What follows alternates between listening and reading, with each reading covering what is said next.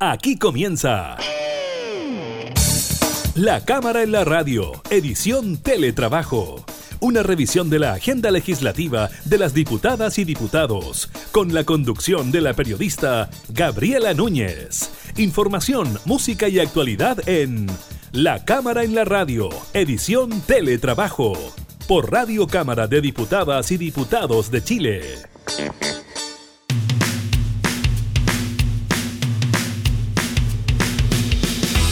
Hola, ¿qué tal? ¿Cómo están? Bienvenidos a un nuevo programa de la Cámara en la Radio, comenzando esta nueva jornada de cuarentenas para muchas comunas eh, de nuestro país, voluntarias, obligatorias eh, también. estaremos hablando precisamente de eso, del aumento en el número de contagiados, eh, también de ciertas ideas de poner a hibernar la región metropolitana. Estaremos conversando de eso con el diputado Miguel Crispi, integrante de la Comisión de Salud y también estaremos eh, comentándoles sobre el perfil del infractor chileno, aquel que no respeta la cuarentena y también la firma del proyecto de ley que amplía el ingreso familiar de emergencia en cuanto al monto y también al número de beneficiados. Iniciamos la cámara en la radio.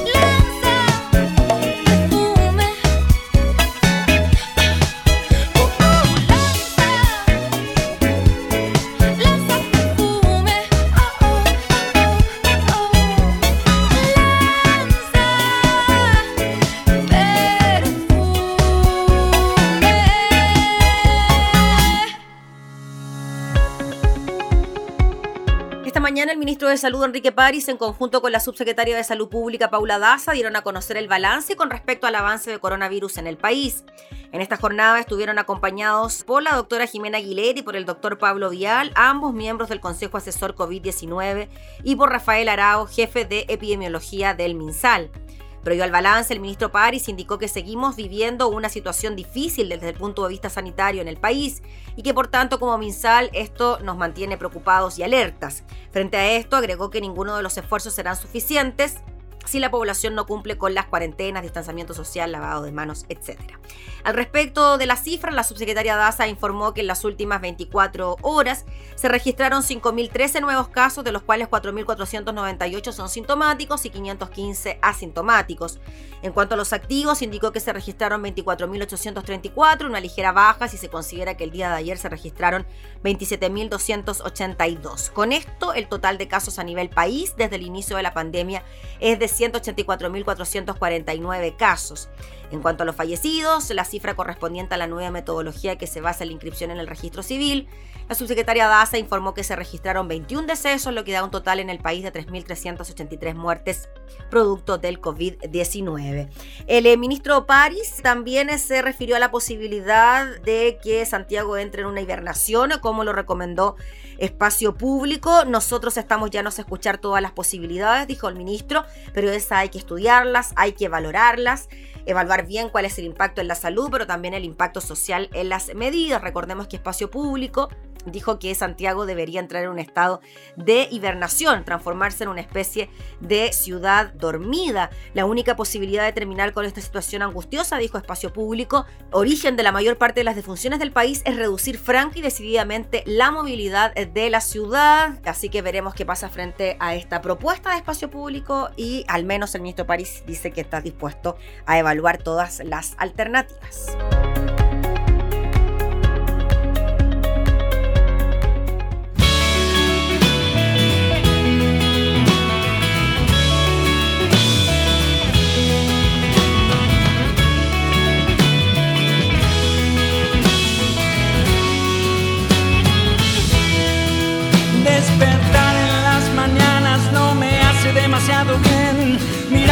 La ventana, ver el cielo oscurecer, pasearme por la calle que la gente pueda ver, la montaña de tristezas que dejaste amanecer, la ciudad en que marchaste, las piedras que tiré, el sueño que mataste, la herida que sangré. Odié los uniformes, los verdugos de cuartel, la lucha lleva cuestas, la esperanza del atardecer. Mañana promesas en mi puerta para ir. Mañana habrá una lágrima en mis ojos para ir. Los viejos son de lo peor, nunca tuvieron una pizca de razón, pero a mí los años no me hicieron muy feliz. Recordar es un paso en falso más y quien quiere mirarse en un espejo que no quebrará. Mañana habrá promesas en mi puerta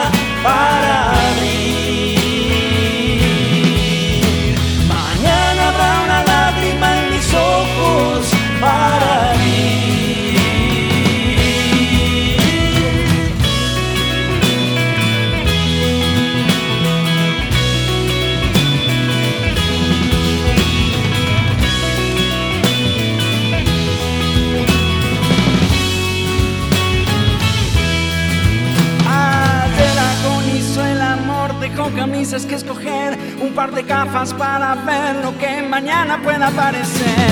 Ayer agonizó el amor, la muerte lo dejó escoger. ¿Y quién puede resucitar las flores que pisaste ayer? Demasiados imposibles para no morir feliz. ¿Para qué contar estrellas? ¿Para qué vivir por ti? Solo la muerte me puede esconder dar de espalda a ti también te sienta demasiado bien. Mañana habrá promesas en mi puerta para mí.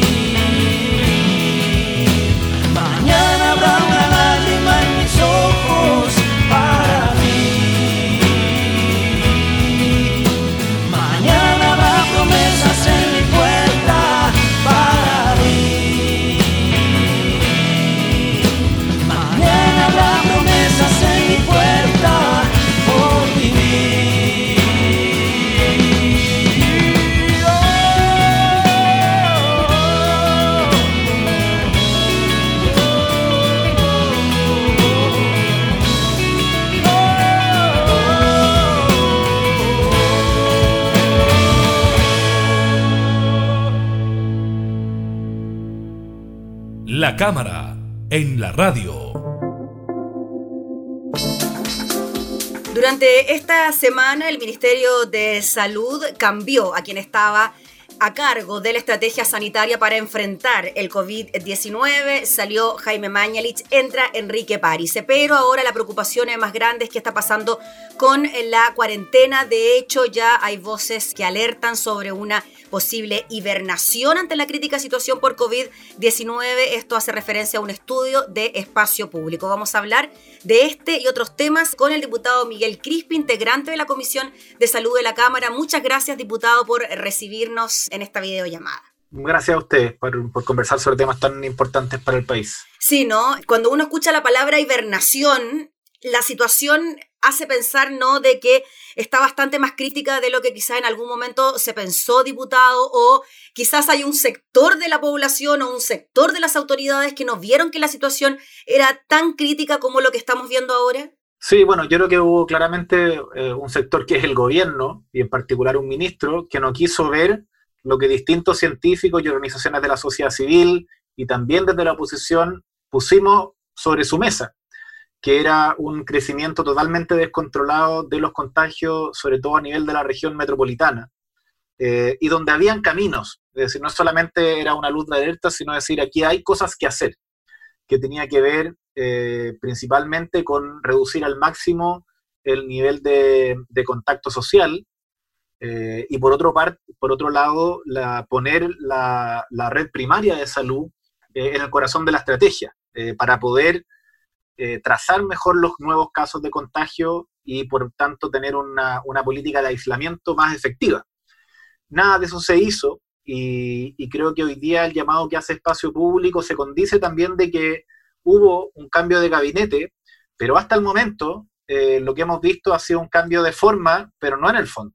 Es decir, se ve un ministro más dialogante, eh, con un tono que de por sí genera mucha más confianza, y eso es algo súper relevante en un contexto de una crisis sanitaria, de una, de una pandemia.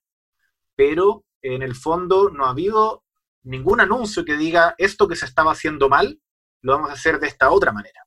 Y eso es preocupante porque entonces tampoco se explica mucho el cambio de Mañez. Si Mañez lo estaba haciendo espectacular, ¿por qué lo cambiaron? Bueno, y si lo estaba haciendo mal, entonces hay cosas que corregir y hasta el momento eh, no hemos visto señales contundentes de parte del nuevo ministro de, cuáles van a ser esos cambios. Sí, diputado Crispi, y en esa posibilidad de que se genere un cambio en cuanto a la estrategia para enfrentar el COVID-19, ¿usted cree que esta, el de la hibernación, por lo menos para la región metropolitana, ya debería considerarse como una alternativa, viendo que los números sigan subiendo en cuanto al número de fallecidos y en cuanto al número de contagios?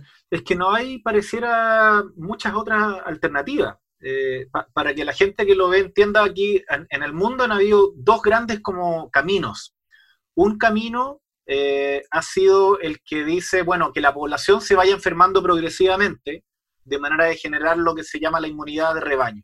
Es decir, que porque ya estamos todos de alguna manera inmunizados porque eh, nos enfermamos y muchos son asintomáticos, entonces como la población se defiende. Otra es la saturación, que es decir, aquí hay que cortar la cadena de contagio y eso se hace eh, básicamente cerrando las ciudades, eh, disminuyendo al máximo posible la movilidad de las personas para, para disminuir la tasa de contagio y por otra parte aislar y trazar los casos de contagios que ya hay. Eso es lo que propone espacio público, es ese segundo camino. Y, y, eso efectivamente tiene un gran costo económico para las familias, por eso que es importante lo que se está debatiendo hoy día en el Congreso, de generar nuevas vías de, apoyo a trabajadores a honorarios, a las familias en general. Estamos hablando de, lo que de un apoyo de cerca de 400 mil pesos, que va a ser el aumento del, aporte familiar. Pero, pero si no lo hacemos, no, no hay en el horizonte algo que nos pueda decir de que esto va a cambiar. Eh, y por tanto, yo estoy muy de acuerdo con una propuesta de, que se le puede llamar hibernación, pero al final, en el fondo, lo que estamos hablando es de ser mucho más drástico en relación a la movilidad social. Eh, hay algunos trabajos que van a tener que, hoy día, hoy día cualquier persona puede pedir un permiso en Internet y sale a la calle. Eh, y, quizás eh, es el momento de, ser mucho más, más restrictivo, aumentar los controles en, las calles del Gran Santiago de manera de, cortar esta cadena de transmisión de contagio. Algo de eso ha habido, ¿no? En estos tres días en que el eh, ministro París ha asumido a la hora de decir de que la gente tiene que entender que se van a reforzar las medidas sanitarias y también las medidas para enfrentar a quienes salen de forma irresponsable de sus casas. Pero yo quería ir a las otras personas, a las que no salen por ser irresponsables, a las que salen por necesidad. El ingreso familiar de emergencia que fue discutido eh, ya en un primer momento en la Cámara, ahora ingresa otra iniciativa. ¿Qué le pasa a usted, diputado, cuando desde su sector pidieron, exigieron que el ingreso fuese mayor para que así las personas pudiesen efectivamente quedarse en sus casas y en su momento se les trató de obstruccionistas que estaban en contra de las propuestas del gobierno, cuando ahora, con el pasar de los días, nos damos cuenta de que efectivamente esos recursos no eran suficientes y que la gente o no le llegaba el ingreso simplemente familiar de emergencia o no le llegaban las cajas comprometidas y sí o sí tenía que salir a la calle o tiene que seguir saliendo a la calle. O sea, bueno, creo, más allá de que de quién tenía la razón, me genera cierta frustración porque estos dos meses han sido claves para llegar al punto donde estamos. No se trata de decirle al gobierno, vieron, eh, estaba la plata. Se trata de decir, vieron la consecuencia que tuvo esto. Eh, la consecuencia es que eh, miles de personas siguen estando obligadas a salir a sus casas para conseguir recursos para alimentarse. no sé, ayer hablaba con eh, la Municipalidad de La Pintana. En La Pintana hay cerca de 80 ollas comunes que alimentan a más de 10.000 personas. Personas que se están alimentando en una olla común, como si estuviéramos en la crisis de los 80.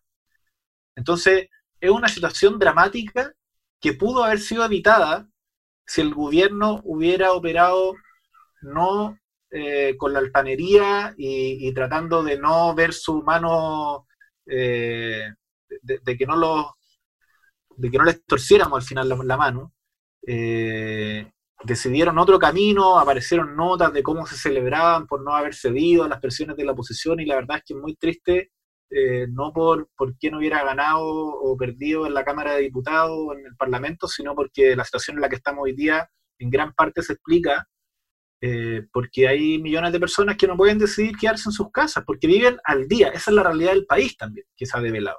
De que hay demasiada gente que vive al día.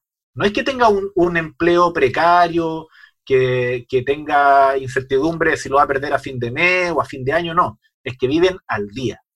Eh, y, nos tuvimos que haber hecho cargo, nosotros de la oposición hicimos esas propuestas desde 15 o el 20 de marzo, que a lo menos del Frente Amplio hicimos una propuesta en relación a este mismo punto, eh, fue totalmente ninguneada, ninguneada y hoy día vemos con estupor cómo los contagios siguen creciendo y en los sectores más populares eh, esto es, eh, es básicamente decirle a las personas, bueno, o se mueren de hambre o se mueren enfermas, contagiadas.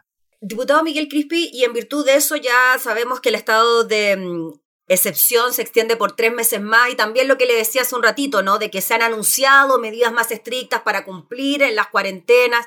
Ya tenemos cuarentena en Valparaíso, Viña del Mar, eh, San Antonio y algunos que dicen que ya necesitamos una cuarentena general para la región de Valparaíso, otros para la región de O'Higgins.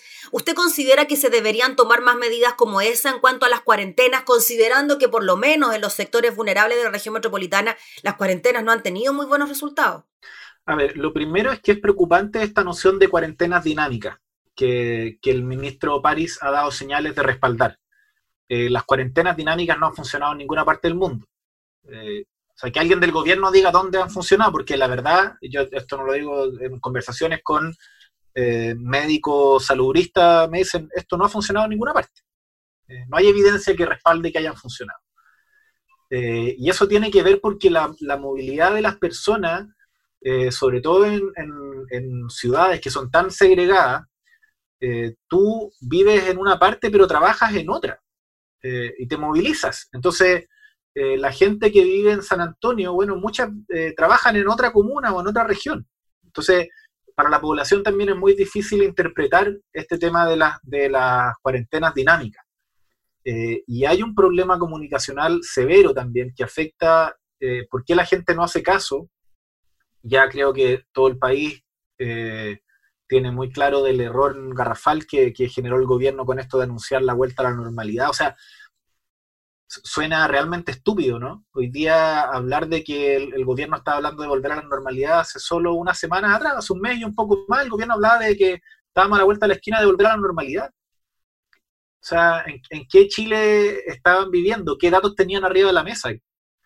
Eh, hoy día se necesita mucha claridad en las comunicaciones y también la decisión de tener cuarentenas como dinámicas, sectoriales, confunden mucho a las personas. Y, en mi opinión, aunque estas decisiones tienen un costo económico muy, muy, muy importante que lo sufren las personas más pobres, eh, mientras más nos demoremos, el costo va a ser más alto. O sea, debería haber cuarentena general en Valparaíso y en O'Higgins, por ejemplo. Sí, eh, yo, yo, creo que, eh, y esto porque la, la, esto es una cadena, entonces la saturación del, de la red de salud de la región metropolitana obliga a derivar a personas. si derivamos a regiones que no están controladas, en su, en su grado de contagio, entonces vamos a terminar eh, llevando el, nivel de contagiosidad a esas regiones. Entonces, eh, por eso es que era tan urgente la, cuarentena, a lo menos en la comuna de Valparaíso, Viña del Mar, San Antonio. No es suficiente, pero era urgente que a lo menos en esas comunas hubiera cuarentena, porque, porque si no es vestir un santo para desvestir otro. Eh, y en eso se, se necesitan medidas más radicales, por supuesto, por parte del gobierno. Diputado, en cuanto al ingreso familiar de emergencia y este acuerdo que se consigue eh, con algunos partidos de la oposición, ¿cómo lo ve usted? El monto de llegar a los 400 mil pesos, porque recordemos, no es que si es que tu ingreso es cero, son 100 mil pesos por persona, pero si tu ingreso son 30 mil, son 70 mil para llegar a los 100 mil, eso lo han aclarado las distintas autoridades. ¿Usted quedó conforme? ¿Le gusta? ¿No le gusta? ¿Por qué finalmente eh, RD se restó de esta negociación en el último minuto? Yo, yo creo que que en los, en los titulares eh, es un acuerdo que, como lo ha dicho la presidenta del partido, eh, Giorgio, que vamos a respaldar, eh, sobre todo lo que tiene que ver con aporte a la familia, llegar a cerca de los 400 a los 400 mil pesos al final, aunque no es la línea de la pobreza, en tiempos de pobreza son hartos recursos. Creo que, que las familias de los sectores más populares más que estar agradecidas, que a mí me carga cuando se habla de van a estar agradecidas por esta plata, van a sentir que hay algún tipo de apoyo real por parte del Estado. Si aquí no se trata de agradecerle al gobierno porque llegue, o sea, aquí los contribuyentes y los más pobres eh, contribuyen porque esperan que en momentos difíciles el Estado les dé una mano, que te digan aquí estamos apoyándote. Y creo que con esto efectivamente es un apoyo concreto eh, y, necesario, no suficiente, pero, pero es importante. Eh, y tenemos, son, son, se han anunciado que van a ser cerca de 13 proyectos de ley, y tenemos que ver los proyectos de ley, el detalle, eh, porque, porque la cobertura, en cómo se identifica, si va a ser el 80%, pero cuántos requisitos, entonces creo que los titulares es una buena noticia para el país. Nosotros como partido tenemos preocupación en, en la ingeniería de detalles de estos proyectos de ley y también algunos algunos proyectos que tienen que ver más con reactivación económica, sobre todo en el tema medioambiental y cómo participamos de, lo que se ha hecho con las grandes empresas, en particular con, la TAM. De, nosotros como partido, yo en particular, no tenemos problemas en, involucrarnos, en apoyar cuando son miles de trabajos los que están, o sea, que ya se han perdido, pero, pero tiene que haber cierta proporcionalidad primero en relación al apoyo a las pymes en relación, versus el apoyo a las grandes empresas, eh, y también no puede ser contra nada. Eh, y puede ser contra la participación del Estado en eso, en, la propiedad y la conducción de esta empresa estratégica. Eh, puede ser de distintas maneras, pero no puede ser contra nada porque al final el Estado es propiedad de todos los chilenos y, y no un grupo de accionistas. El ser una empresa estratégica para el Estado, ahí también quizás el escenario cambia, ¿no? A la hora de estar dispuesto a revisar alternativas para ir en ayuda de, ¿no? Pero como usted decía, a cambio de también quizá alguna participación estatal dentro de la compañía. Sí, porque no, no, no, es ir en ayuda, se, trata de hacernos cargo de problemas que son, que, aunque esta sea una empresa pública, o sea, una empresa privada, es un problema público, un mm. problema que afecta a demasiadas personas, es una empresa estratégica, entonces no es como por una posición ideológica decir, no, sabéis que no, este problema es una empresa privada, es un problema privado, no, es un problema del país. Pero, pero eso no es argumento suficiente para rescatar una empresa con, de, que le costaría al, al, al gobierno miles de millones de pesos que podrían estar en los bolsillos de las personas más pobres del país que están hoy día haciendo la fila en una olla común. Entonces, eso es, lo que está en juego. Eh, y, en eso nosotros como partido vamos a ser muy cuidadosos de, ponernos básicamente del lado de, de quien hoy día lo están pasando más mal, que son las personas más pobres, los trabajadores que están cesantes, que están eh, esperando no perder el trabajo, no entrar en este, en este limbo del congelamiento de sus contratos, eh, de ese lado y, para eso estamos trabajando. Diputado, finalmente, una posible acusación constitucional contra el exministro Mañalich, ¿usted cree que es posible? ¿Se baraja aquella posibilidad aún? Yo creo que, el, además de todos los que hemos conversado respecto a errores garrafales en la política sanitaria, eh, todo el escándalo que tiene que ver con, las cifras de fallecimiento, eh, a mí me extraña como no es un escándalo público, pero de lo peor que hemos visto en democracia.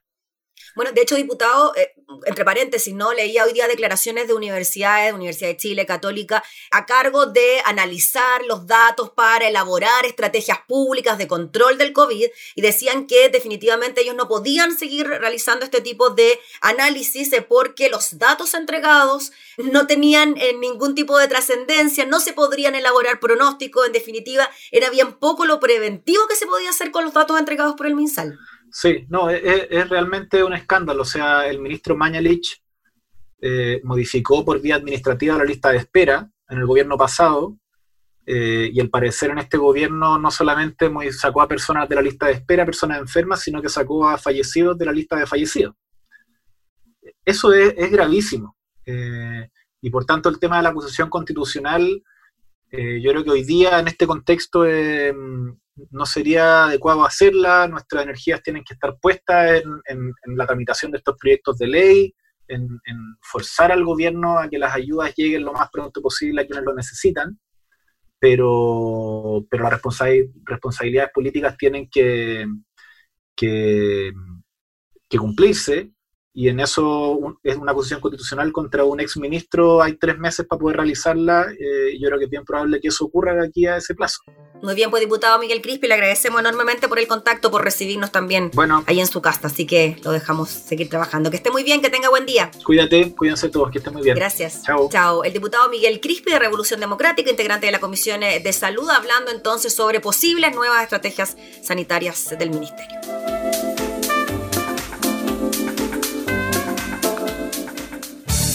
Estás escuchando La Cámara en la Radio, edición Teletrabajo, con la conducción de la periodista Gabriela Núñez.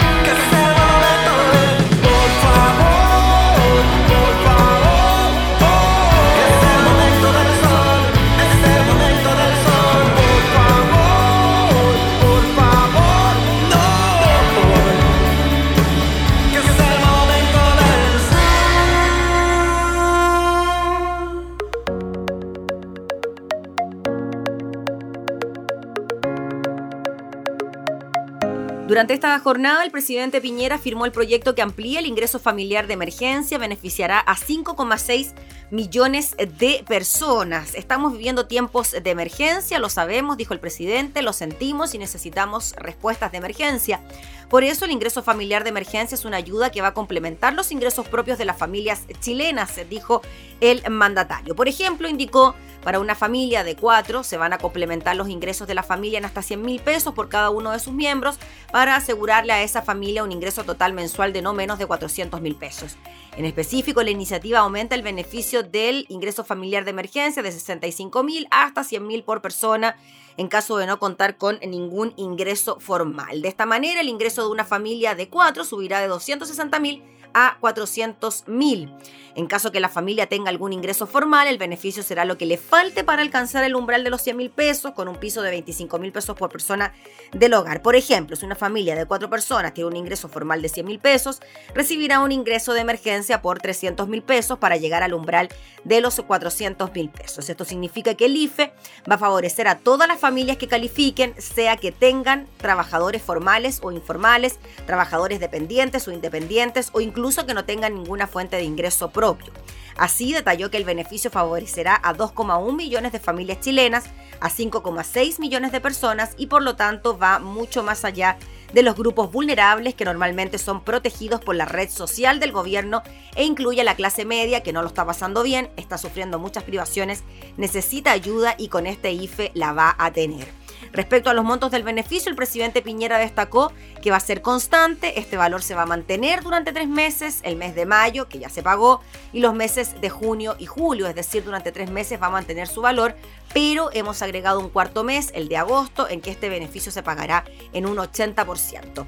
En cuanto al futuro, el mandatario dejó abierta la puerta a nuevas medidas y dijo que veremos cómo evolucionan las pandemias sanitarias y sociales para ver qué medidas adicionales podamos o debamos tomar el gobierno y la sociedad chilena, dijo el mandatario, tenemos que proteger los ingresos durante este periodo de emergencia, pero también tenemos que proteger los ingresos permanentes. Por esa razón, el acuerdo no solo incluye proteger la red de protección social con medidas como el IFE, sino también incluye un esfuerzo por recuperar nuestra capacidad de crear empleos, de mejorar sueldos, de crear oportunidades para pymes, de mejorar la capacidad de la economía que funciona a media máquina, dijo el mandatario. Así que Estaremos atentos a la tramitación de esta iniciativa. Claro, va a tener eh, gran urgencia en eh, su discusión, eh, votación, despacho por parte del Congreso para llegar cuanto antes a las familias que lo necesitan.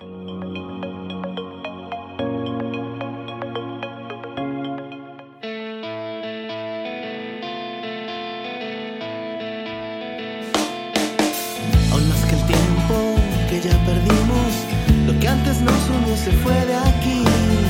Aún recuerdo que yo leía cuando te escribí mis tristes versos. Aún espero respuesta.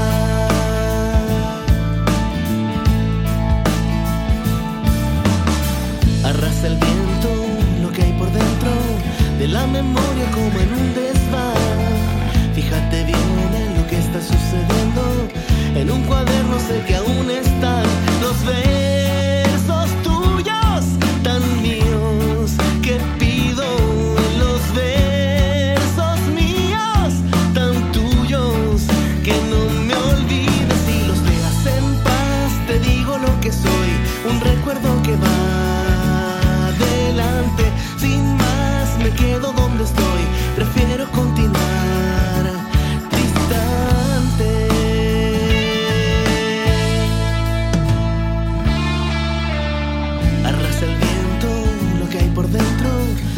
memoria como en un desván. Fíjate bien en lo que está sucediendo. En un cuaderno sé que aún están los versos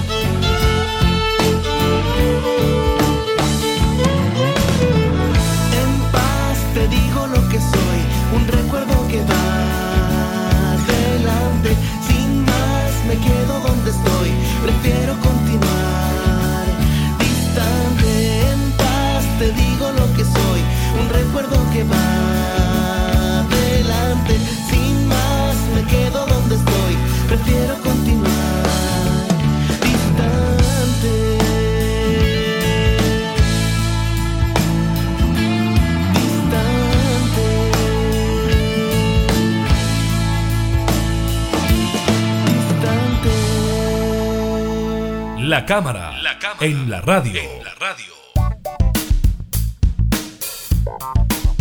Vamos con una lamentable noticia. Falleció el alcalde de Tiltil tras haber superado, eso sí, un contagio por COVID-19. El alcalde de Tiltil, Nelson Orellana, que había sido dado de alta tras un contagio de COVID-19, falleció este martes tras sufrir dos infartos, según informaron parlamentarios. Orellana fue el primer alcalde contagiado con coronavirus en la región metropolitana. Fue confirmado su positivo el pasado viernes 29 de mayo. El deceso fue confirmado por la gobernación de Chacabuco y también por los diputados Patricio Melero y Pablo Vidal. Dicha gobernación lamentó la muerte del funcionario público a través de un comunicado destacando la labor que desempeñó en la alcaldía. Una lamentable, lamentable noticia. Vamos con otras cosas. Bueno, se relacionan también eh, con la pandemia, en este caso con el perfil de los infractores a las medidas sanitarias. La mayoría son hombres y tienen entre 18 y 30 años. En un nuevo balance sobre la gestión policial ante la pandemia del COVID-19, Carabineros entregó el perfil de los infractores. Fue el director nacional de Orden y Seguridad, el general inspector Ricardo Yáñez, el que dio a conocer la situación, indicando además que la semana pasada se realizaron 10.933 detenciones por delitos contra la salud pública. Detalló además que entre el 19 de marzo y el 14 de junio se registraron 99.615 detenciones e infracciones asociadas 86.743 personas. Según informó, el 9,2% de los sujetos registran más de una captura 7.601 entre 2 y 3, 334 entre 4 y 5, 32 entre 6 a 7 y 6 entre 8 y 16 infracciones.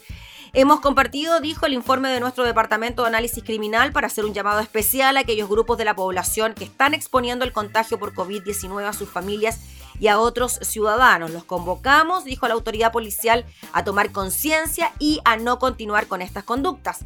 Por su parte, el ministro del Interior, Gonzalo Blumel, señaló que se han hecho un trabajo muy importante de control y fiscalización, pero criticó a los infractores, especialmente aquellos que han sido detenidos en más de una oportunidad. En esa línea, considerando las casi 100 detenciones, el general inspector detalló que de acuerdo al informe realizado, la policía, el 50,5% de los infractores no supera los 30 años, mientras que otro grupo importante es el que tiene entre 31 y 45 años. Los de 46 a 60 años, en tanto, representan un 10,75% de los infractores, mientras que los de mejor comportamiento han sido los de 61 años o más. Los niños, niñas y adolescentes que han sido sorprendidos transgrediendo las normas sanitarias representan solamente el 1,43% de los casos, incluso más que los mayores de 61, ¿ah? que eh, solamente tienen un 1,12% de las infracciones o de las detenciones. En tanto, el análisis indicó que los hombres, ojo ahí, superan por mucho las mujeres del total de aprendidos, ellos son el 84,2%, mientras que ellas representan el 15,8%. Acerca de la nacionalidad, también ojo con este, el 90,3% son chilenos, solamente el 9,7% son extranjeros. Además, informó que la mayor parte de los infractores entre 18 y 45 años cometen la infracción sanitaria durante el toque de queda, entre los del rango 18-30 años, más de 30.000 fueron aprendidos entre las 22 horas y las 5 de la mañana, mientras que poquito más de 20.000 fueron en horario diurno. Según consigna el portal de MOL, de los que tienen entre 31 y 45 años, más de 20.000 fueron sorprendidos en la noche o en la madrugada y los 15.500 restantes fuera del toque de queda. Del grupo de 46 a 60 años, en cambio, son detenidos con más frecuencia en horario hábil. Fuera del toque de queda, 5.000 7 en horario hábil 5.704. Así que esos son los datos. Finalmente, los de 60 o más son más bien infractores diurnos, con 768 fuera del horario de toque queda y 352 durante la noche o la madrugada. Así que ojo con los hombres entre 18 y 30 años, que serían aquellos más infraccionados a la hora de no cumplir las cuarentenas obligatorias.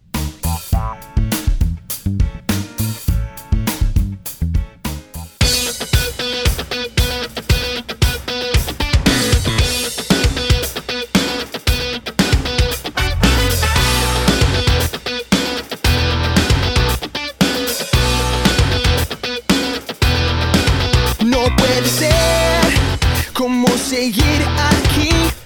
Te pasas todo el tiempo pensando en ti. Déjame ver lo que hay en ti.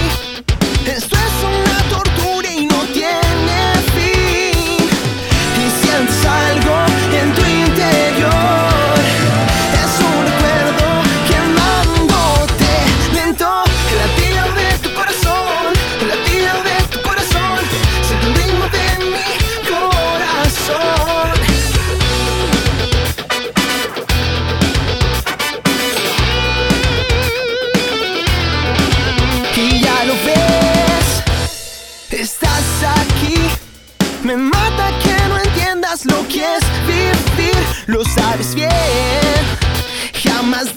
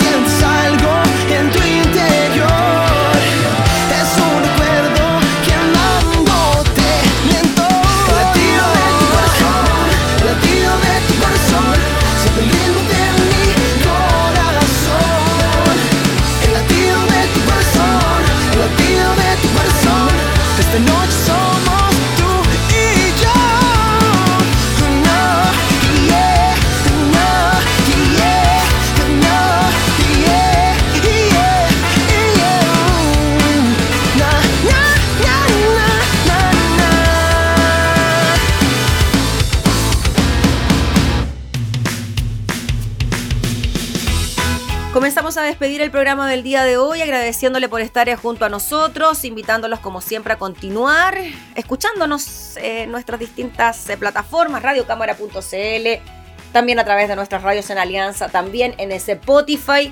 La idea es informarlos del quehacer legislativo y por supuesto también de datos relacionados eh, con el COVID. Nosotros nos volvemos a reencontrar, que esté muy bien, hasta entonces.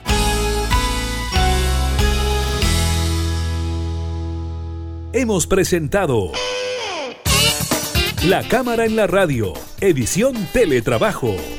Una revisión de la agenda legislativa de las diputadas y diputados, con la conducción de la periodista Gabriela Núñez.